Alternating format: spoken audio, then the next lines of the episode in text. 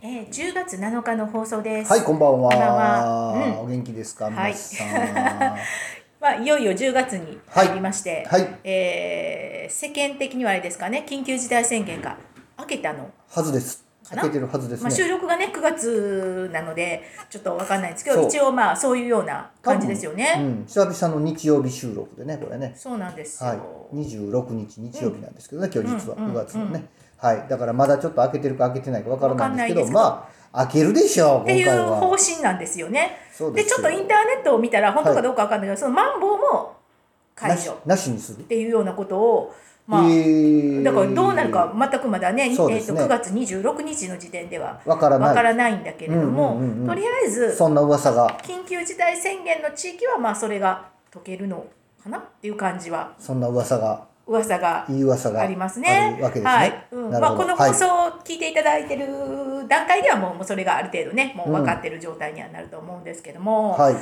ねえ、んもう長かった。長い長い長いね 長いとにかくね。あるある飲食店さんの投稿を見た時に思いましたけど、うん今年あのまともに営業できたのがそのマンボウもなく、うん緊急事態宣言もなく、んできたのが1ヶ月ないとかね、いうようなねことを書いておられて、ああ確かにそうやなと思いまし確たかにそうやわねね今年始まった頃からずっとねもう緊急事態宣言が始まって、うんえー交互にまん延防止と緊急事態宣言がずっとね、いやー切れることなく来てるんでね切れるこ今とまなでくやもんはねい、まあとうとうでも10月そうですよ開けてほしいなと思うとこです開けてほしけどいなと思いますけどね、、はいやもうちょっとねやっぱりあのお盆が過ぎたら、うんちょっとなんかこう空気感が秋にうん秋の雰囲気になりましたねそうですね今年夏夏が結構雨が多かったですから雨ねが多かったねえで特にこの9月入ってからは相当こう涼しく朝晩感じるようにな朝って、晩がね、まあ、ちょっとここへ来てまたちょっと蒸し暑いなっていう感じもあるんですけど、うん結構ねあの過ごしやすい9月ではあったなと思いますね。本当うに、ん、だからちょっと温度差があるんでガッと出たんで、うん結構僕らお洋服の仕事は忙しいですねやっぱりもうちそょっうですとねやっぱり秋冬物を買いに行こうかな気持ちみがたいな感やっじですかぱり動くんでしょうねうんやっぱりあの涼しくなればね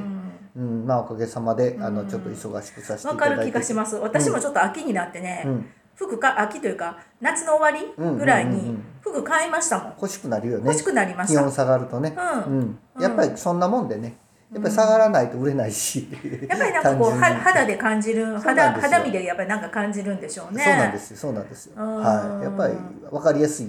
僕らはずーっと服屋やってるので、うんうん非常にそれはあー僕らもそれを肌で感じますね。なるほど。うん今年の冬は寒なるんやろかね。どうなんや ろう。わかりないですけどね、夏が暑かったら冬寒いっていうんあでそうなのえそうあそーうだから夏がそんな暑くなかったから冬も寒くないんかなとか思ったり、うんうんうんまあ、よくわからないですけど、うんねえ、はいまあ、これからちょっとね、はいなんかこう経済とかいろんなものもちょっと盛り返 まあもちろんコロナがねあの、うんあれあれしてしまったらあれなんですけど、はいただまあまあワクチンがこう打ってる人も増えてきてそうそうまそうそすうでしょうしねうんちょっとはこうそういう効果っていうのが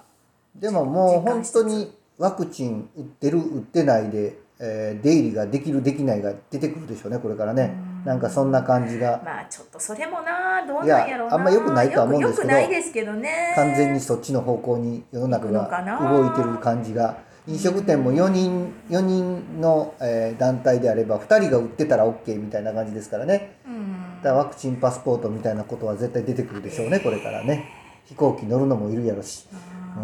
もうそういう世界になってくるのでそのために打つって感じですね僕はねこれから。そうやね、ちょっとそうやねその飛行機乗るとかなんかであれすそるうそうそうそうともう打たざるを追えな得いへんよね、うんもうそうやったら強制にしたらええやんって思ってしまうんですけどうねん人間扱いされなくなりそうなので、ううん、まあ打てない人もいますからねんまあ体的そうでにすねよ器用うん器用症やねやっぱりそういうそうそうそうそうそうそううん方もいらっしゃると思うのでそうですね、まあどうなることやらとは思っております本が当ですねはいまあはいなんかね、まあ自とりあえず由に移動できる世界がそうですね戻ってきてほしいなそうとですねやっぱり自由っていうのがやっぱいかにありがたいかっていうことそうそうそうそう当たり前の当ようたにり動い前のてよたうんでにすけどねねしてましたけどうんやっぱりその自由っていうのはすごいうんうん大事なんだなというか、うん当たり前じゃないんやなっていうことがねちょっとそうですねわかったかなうんいろいろうんありがたみがね、ありがたみがねわかりましたねはーいはい、はい、今日のね、ビューティーパンチの情報は、ちょっと美容情報ではなくてね、うんうんふとちょっと私が思ったこと、ちょっ思とったこ最と近感じたことっていうことなんですけど、はいはあのーまあ、6月に引っ越しをしたじゃないですか。はいはいで、その時にいろんなものをね、うんうんやっぱり捨てたわけですよ、はい断捨離。うんうんもう思ったよりも次から次へとこの家にこんなものがあったのかっていうぐら いまあいろんなものが出てきて、ままああ、い長ろいんなものを、長いことねまあ、住み着てますからねあの捨てたんですけど、はいでもかなりの量を捨てたと思う思うんですけど、はい であのやっぱりねなんかそういう断捨離するとかはい引っ越す、ではいまた新しい空間で物をねあのうん持ってきたものを収めるじゃないですか、はいはいだからやっぱりちょっとね私、あの性格的な感じなのかもしれないんだけど、うんうんうん改めてね、うんこんまりさんのか、うんお片付けの本とか、はいはいはえいー YouTube なんかでうん断捨離とかね、うんうんもういろんなその収納方法とかねめちゃくちゃ見まくったんですよ。の勉強したんですね見まくりながら片付けて、はい見まくりながら物を捨ててっていうことをね、はいはいはい結構ややってきたんですね、はいまあ、はい1ヶ月以上1ヶ月半2ヶ月近くかかったかな、はいでまあいろいろ見てて、うんでそう、まあ、YouTube とかいっぱい今ね情報がうんあります仕入れるじゃないねではすいかはいありますありまですねそのまあ断捨離して、うんでその先にはいすごくこうミニマムな暮らしをされてる方で物をもううんうんうんうんうんうん持ちませんよ物を持たないミニマリストねミニマリストのね、はいはいあの方たちのうん YouTube とかもあるわけですよ。ありますあねのうん女性でもね、うんパンツがうね、ん二2枚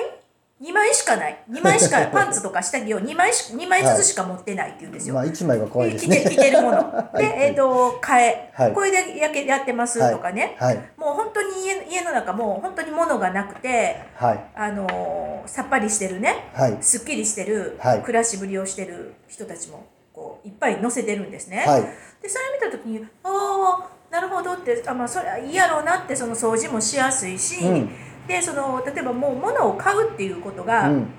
あまりないわけじゃないですか。ないですねってことはそのお金も、うんねえー使そわうないいう、まあ、無駄遣いしにくいわけですし、うんうんうんそこには支出っていうのも抑えられますうんようんね。うんで、えーいろんなことがまあすっきりすると。はいですごくまああのそういうミニマリストミニマリストの方たちは、はいすごくまあ思考がクリアになって、うんうんすごくまあ楽ですと持はいたない暮らしっていうのがうんすごくいいですっていう感じなんですね。はいはいああ私もねなるほどなーすごいなーってすごい思うんですよ。思うんです年いったらね、はいうんうん自分が年いったら、うん就活の一つとしてこれは取り入れたいなって思ったりもするわけあですあよ。はいはうんいうん、で、まあ、そう思ってたんですけど、うんうんあのね、あの千秋さんっているじゃないですか。あの、うん千秋ちゃんっているじゃないですか。はいわかりますわかりますあの、元遠藤の嫁でそうすねそう元遠藤さんのお嫁さんで、はいはいえー阪神不安のね、はいすごい阪は神い不わか安りの。ますはい年がね一緒なんですね。多分。あそうですか一緒なんですよはいはいはいでね彼女のまあ YouTube がなぜかねおすすめで上がってきたんですね。うんうんたまたまで彼女ってすごくコレクターなんですよ。ほういろ集収める集癖がすごくあって、うんうんうんいろんな昭和の、はいまあ、私たちがこう子供の頃に流行ったものとかほものすごくいろんなものを収集してたりとか、へでえっそうなんとでそれすミニねマリミニマリストの人も、うんうんうん例えば、えー、とダイソーとか100均のおすすめグッズとかね、はいニトリのなんか収納のおすすめグッズっていうのをランキングとかこう上げてるんですね。うんうんうんで千秋さんは、はいまあ、どっちかというと収集物を集めたりとかうんうんうんする人なんだけど、この人も100均で良かったやつとかね、セリアで良かったやつとかね、うんうんうんうんうんあのおすすめのなんとかとか言ってねあげてるんですね。はい物を持ってる人も、うんどっちかというと物集めが好きな人も、うんまあそのしゅまあ、どっちかというとお収納しないといけませんから、うんそういうものを、はいえー収納のねいろんなグッズ便利グッズみたいなうんうんうん整うん理収納の便利グッズって紹介してるしミニマリストの人たちも、うんうんえー収収収収納整理のうんいろんな、同じ、まあ、ネタをやってるんですけどね、はいやこれ面白いなと思って見てたんですよ。ほうでねやっぱりね私ね性格的にはね、うんやっぱり千秋さんと同年同世代っていうのもあって、はいはいすごく彼女が集めてるものとか、うんうんうんうん彼女がそのすごく大事にしているものっていうのがね、うんうんめちゃくちゃよくわかるんですね気持ち的に、なるほどうんうん世代が一緒やから世代が一緒っていうのも懐かしさもあって懐かしさもあってね、うんうんうんすごいサンリオグッズと か懐かしいんだよもうねそのれはサねンリオきっのとね文具とかね、はいはいもう今はもうその手に入らないキティちゃんも今とあの、はい私たちの時のと顔が違全って然違いまますすよよねね。うんであのサンリオでももう今はまあキャラクターないよっていうものもあればあああそうかあるわあの今新しいやつもあるわけです昔よお世話になったやつですそもうんなんねですよでそうそういうのをね、まあ、集めてて、うん私ねすごくそのミニマリストのそのうん持たない暮らし、パンツ2枚、うんうん究極パンツ2枚っていうのそれはやりすぎ私もでしょうけひっどくね。りひっくり返ったんですけど ね。うん、で服とかも、まあ、無印とかそういうのでもう本当にいらなくなったらまあもうなんか2年着なかったら捨てるとかね、はいまあ、こんまりさんとかもそういうルールがあって、うん私うんもうんうんそれはちょっと取り入れてるんですよもう2年以上うんたうんうだんうんやっぱり3年4年10年前の服も気に入ってるものはうん着続けてます。うんうんうん、で確かに着ないですよね、うんうん1年2年着なかったらもう、うんうんはい、でね、うんまあそれをこう見てた時うんに、なんかねあのまあ年いったらそのミニマリストいいかなと思うんですよ。はい私なんかもう、まあ、娘が一人しかいないですしね。はいあの亡くなった時にやっぱはり子供困るやろうなって思うので、片付けの遺大変ね品整理とかね、うん困るやろうなと思うから、うんはいまあ、持たない暮らしっていうのそうですねやっぱりちょっと現役で仕事をしなくなったら、うんひょっとしたらそういうふうにちょっとずつちょっとずつ徐々に減らしていく徐々に減らしていくうん一気にはちょっと減らさずに徐々にとかって思ってるんですけど、うんはい、ただね見た時にやっぱり私ね千秋さんのそのものを集めたりとか、うんうんうんうんそのいろんなものをね大事にしたりとか、で、うんお洋服とか靴とかも、はいまあ言ったら選ぶ選ぶ楽しさっていうのがものを持ってるっていうことは選ぶ楽しさがあるじゃないですか。そうなんですよね。うんうんでねやっぱり、買い物好きでしょでも、うん、好きなんですよ でしだょからね、うんやっぱり私ねうんやっぱりまだまだその選択する楽しさ選択するなんていう喜びっていうのをうんうんうんうんエンジョイしたいなと思ったから、うんうん結構ねその千秋さんよりのうん感覚に、うんやっぱりねあいいなってやっぱり思っちゃうわけなでるすほよどね。ね。うん、わかるわかる。ううんんうんうんだからまあまああの、まあ、男子ただやっぱり物を買って一つ買ったら一つ増えるわけなのでそうですね空間は一つその分埋まっちゃうから、はいやっぱりその捨てることっていうのもややらないとはいけないとは思ううん捨てるとかね、うんなんかまあ今だったらリサイクルに出すとか、はいえーそういうオークションに出すとか、はいその全くそのゴミを増やすっていう。うん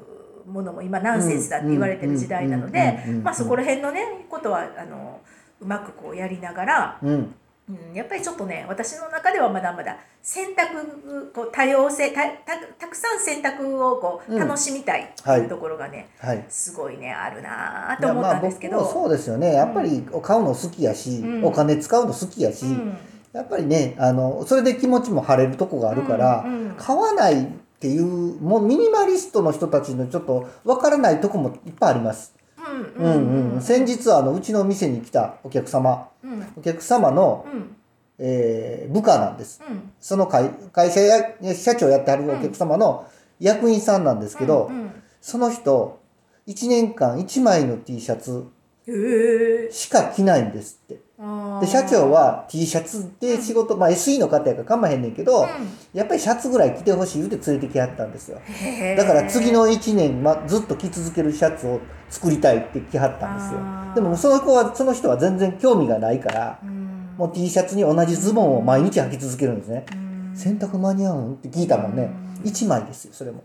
あ5枚とか持ってるんですかとかで1枚っていうかねそういう人がいらっしゃるんでそれは僕は価値観的にないなぁと思って思ったとこありましたねまあだからあの本当にまだまだ服集めるのも好きやし買うのも好きなんで そのまだまだもうちょっと買いたいなと思いますけどまあ究極そこ行くんかなって感じあの例えばシャツとかだったうんうら服屋さんの観点からするとね、はいな最低何枚持っとの持っとくべきだと思いいまやすかまあだから月火水木金とスーツを着る人であれば最低5枚5です枚やよわね。最低5枚ですね、うん、でまあそれのたプラスアルファやっぱり洗濯がちょっと遅れると着れなくなるから、うん5枚から10枚ぐらいは持っとか持っときたいよねっていうところでしょうね。うん、その人は T シャツ1枚。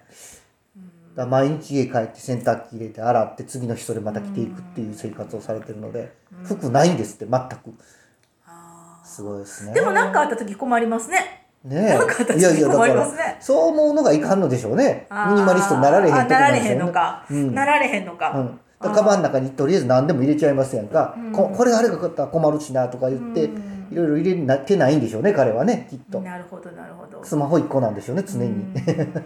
なのでねあのそういうミニマリスト究極のミニマリストに出会ったんでこの間すごいなあない例えなばあなんか、まあ、スティーブ・ジョブズとかも、まあ、ミニマリストって言うけど、はいあの人は同じ服を何着そうもそう持っそてうるそうからね。多分5枚持ってますようんうんうんでも、うん本当に1枚っていうのがびっくりして 初めてですよそんなお客さん その人がうちのお店にそ来るっうやていねうでのもがそねの連れてきた社長さん素敵うんうんこうたるからって連れてきてましたあーよ、すごい素敵うん、ででいいシャツを1枚ツとりあえず作ってで気に入ったらそれを5枚作ろうって言ってましそた、うやな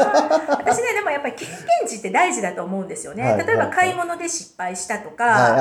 あはい、うん、すごく一回物にすごくまみれてみるっていうのも、うんうんその中ですごくミニマリストの道を選択するのか、うんうんうんうん最初からその確か興味がなくて、にうんもうこれだけっていうのか、ではやっぱりちょっと違うと思うのうんで、うんなんかその、うん、どうなんだろうな、まあ、占い師とかね例えば私私たち占い師っはいて情報をこう、情報っていうのがすごくやっぱり大事になってくるじゃないですか。なのでねやっぱり自分が経験な興味がないとかあるとかうんうんじゃなくて例えばファッションのこともはいある程度、えー基本的なことであったりとか、流トレンドとか、ある程度やっぱり情報として知っておかないといけないと思うんですね、うんうん例えばうん美容にしたって「いや私全く美容きゅ興味ないんです」とかね、うんうんうん、やっぱりそこじゃないかなとはそうで実すはよねやっぱり思います。やってみないと経験値からしか学べないことってたくさんあるんでうね、うんん、時期何歩聞いてもねうん何歩本読んでもやっぱり経験値に勝るものはないので、ねうえんだからやっぱり興味持つっていうか自分がテリトリーじゃないところもなんか興味を持ったりとか、うん情報として仕入れとくっていうのはね、うん、やっぱりいろんな部分で実は役立ったりっていうのはそうです私よはあるねと思うんですよねだから、まあ、情報のミニマリストっていうのは嫌やなと、あ逆にねそうですね、うんうん、そこは広くありたいです、広ね、く広くありたい僕なんかどっちかというと好奇心の塊なんで一丁紙でそうそういろんなもん一丁いやい紙にすやるんいでやいやいねやもうやってみないと気にすわか気りまがす済まんのでねうんどっちかいうと何でもちょっとずつやってみるんですけどうんうんそれでもまあそれもその経験値っていうのはまあ人に伝わるかなと思ってねねえやったことしか伝えれないだろうというところがあってねうんやっていろいろやってますけどねはいはということでちょっとね今日はなるほどあのそういう私がちょっと日頃最近感じいた気ことになったことはい感じたことお伝えでばお伝えさせていただきましすたはいありがとうございますはいこんばんはあゆみちゃんです皆さんお元気ですかはい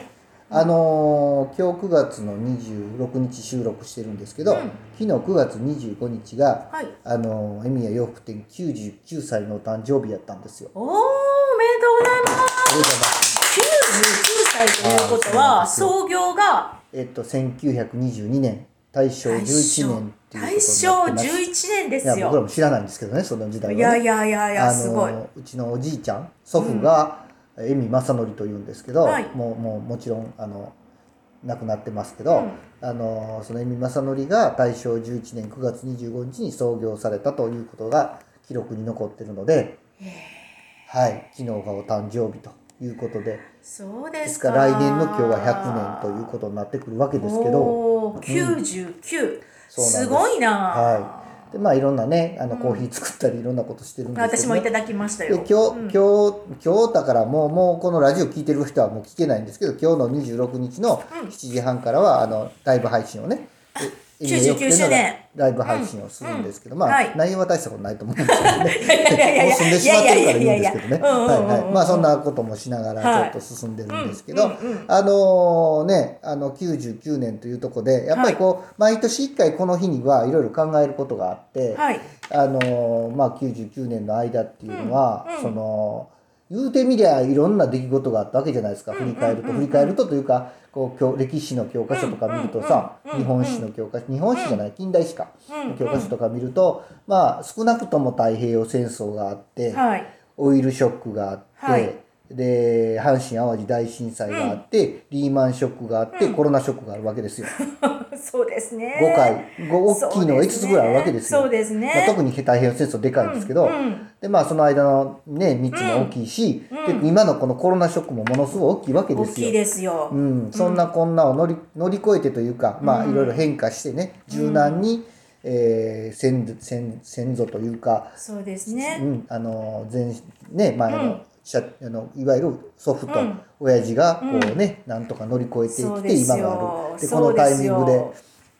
99年100年のタイミングでね、こうバトンが回ってきたというのがね、なかなか感慨深いな感慨と深い思います。うんうんうんでねうあのエミヤ洋服店ってもともとは洋服店じゃなかったんですよ。はい最初は呉服屋さんへー大衆呉服店だったそうです。へだからあのへー今今の呉服屋さんは高いもの売ってるじゃないですはいはいはいはかいじゃなくて普段着の呉服もうみんなが普段着普段着として、そうそうそう普段みんな着物やうんな人が多かった時代なので、、着物を着てそういう時代に、んえー大衆呉服をいわゆる、まあ、今で今でいう島村とたか、うんうんうんまあ、島村ではないかもしれんけどそういうあの一般的な人が着る着物っていう洋服ののを方がめちょっと珍しかったのかなまあねあの大正時代は多分半々ぐらい半だと々思ぐらいいまですすよねね。ううんうんうんでその大衆呉服を売ってた、いわゆるモンペとか、そういう作業着的なうんものを売ってたみたいです、うんうんだから筑後ちりめんとかのね生地扱ってたりとへーかちりめんってあの作業着的なねうん綿の生地なのでもう今ではね希少なんでしょうけど、そうですね、んそういったものを取り扱ってやってたみたいでうす。んうんうんでそれをやってて、うんで太平洋戦争後に前かな、うんはい直前ぐらいに、うんうんえーやっぱり洋服がね、まあ、圧倒的に増えてきて、でみんなスーツとか着るようになってきたので、はいはい太平洋戦争前かなに、あの洋服部というのができまして、はいはいで昭和の頭に洋服部ができて、はいであまあ、いわゆる縫製をしてたんでね、はいその技術も生はいかはしいはて洋服部というのを作ったそうです。うんうんうんうんで洋服部を作って洋服部ができて、うんで高度経済成長いわゆる仕立て屋さんやったんですねそのは時いははね。いはでまあ戦争がへー戦争があって戦争の間はやっぱり商売できないのいで、うんうんうんあの今のねいすゞベーカリーあるでしょはいあそこに小屋みたいなの建ててで戦争になんかいる必要な部品を作ってたらしいんですよ。うちのおじい ちゃん、あの足が悪くて戦争行けなかったんで。ああうんうんうんそっちの方に回って、製造の方に回って、まあ良かったっちゃ良かったんですけどね。うんそうやねうん、で、あの、うんそれを、それを勝手に生きてはったみたいでうんす。うんうんで、そのなんか、なん、なん、部品って言ってましたけど、ちょっと何の部品かさっぱりわからへんのですけどうんうんうんう。んそういうものを、その戦争中は、あの、いすゞベーカリー、あの角ですよ。あの、加納町の交差点とかで作ってたって言ってましたよ。へうん、今パン、あの、今ローソンだったとこかな、角のねーう。んうんありますよねあああの辺りますよって言ってねうましたんううんんえー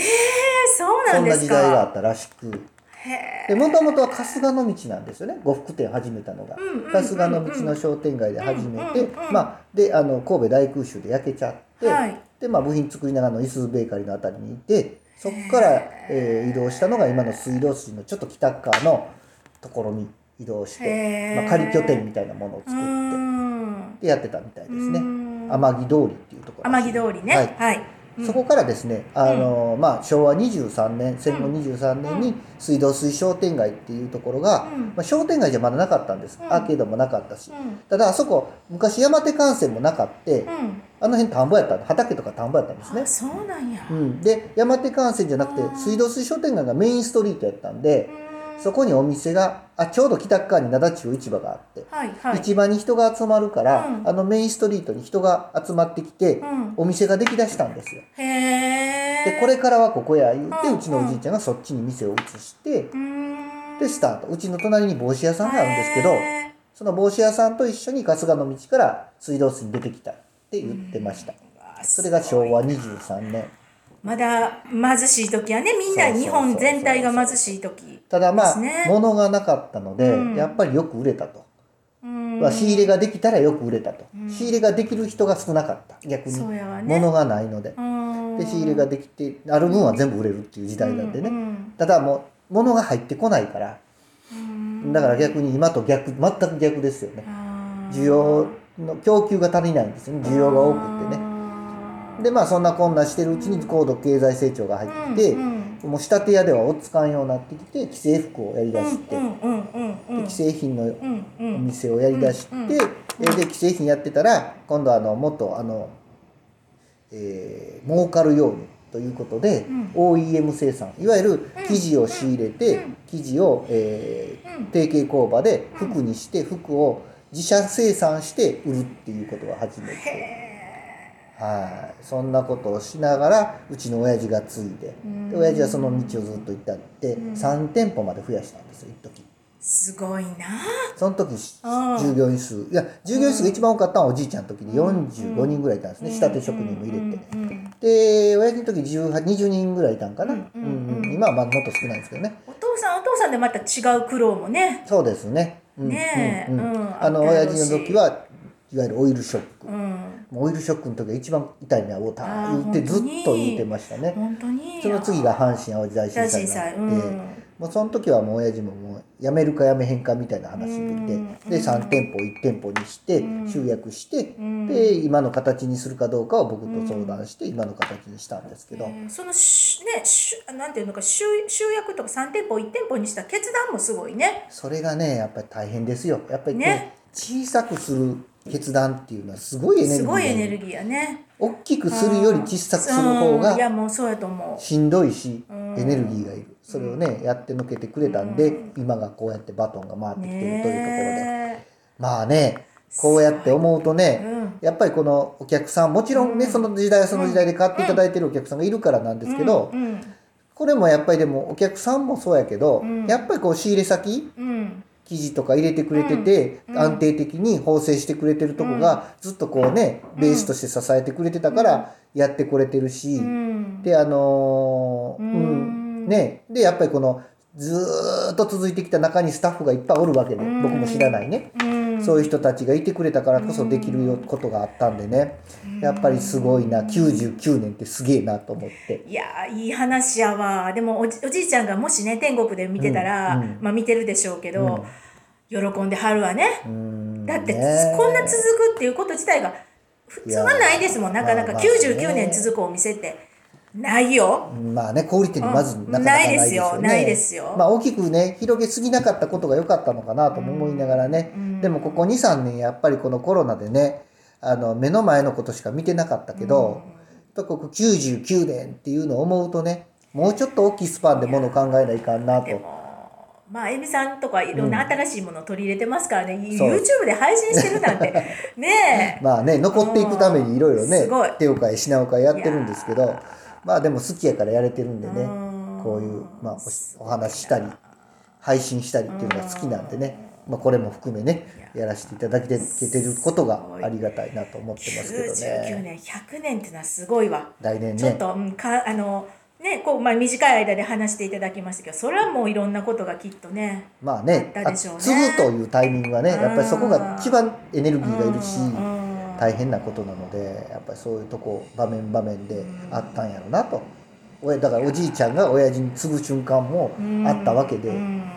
それは僕ら見てないでいすやけどーこれちょっとリスペクトする わ本当にいやいやいやリスリスペクトしますいやもうねうん他にあの才能もないのでこれ一いや筋いでややってますけどねまあいろんなことやりながらね、この先ももうエミヤ洋服店さんの本う当ん発展まをあそうですね祈っておりますまあので、まあ200年とは言いませんけど、うん次の10年見てね次の10年次の見て20年ってねやっぱり着そうですよ実に、進んでいきたいなとは思っております。はいありがとうございます。はい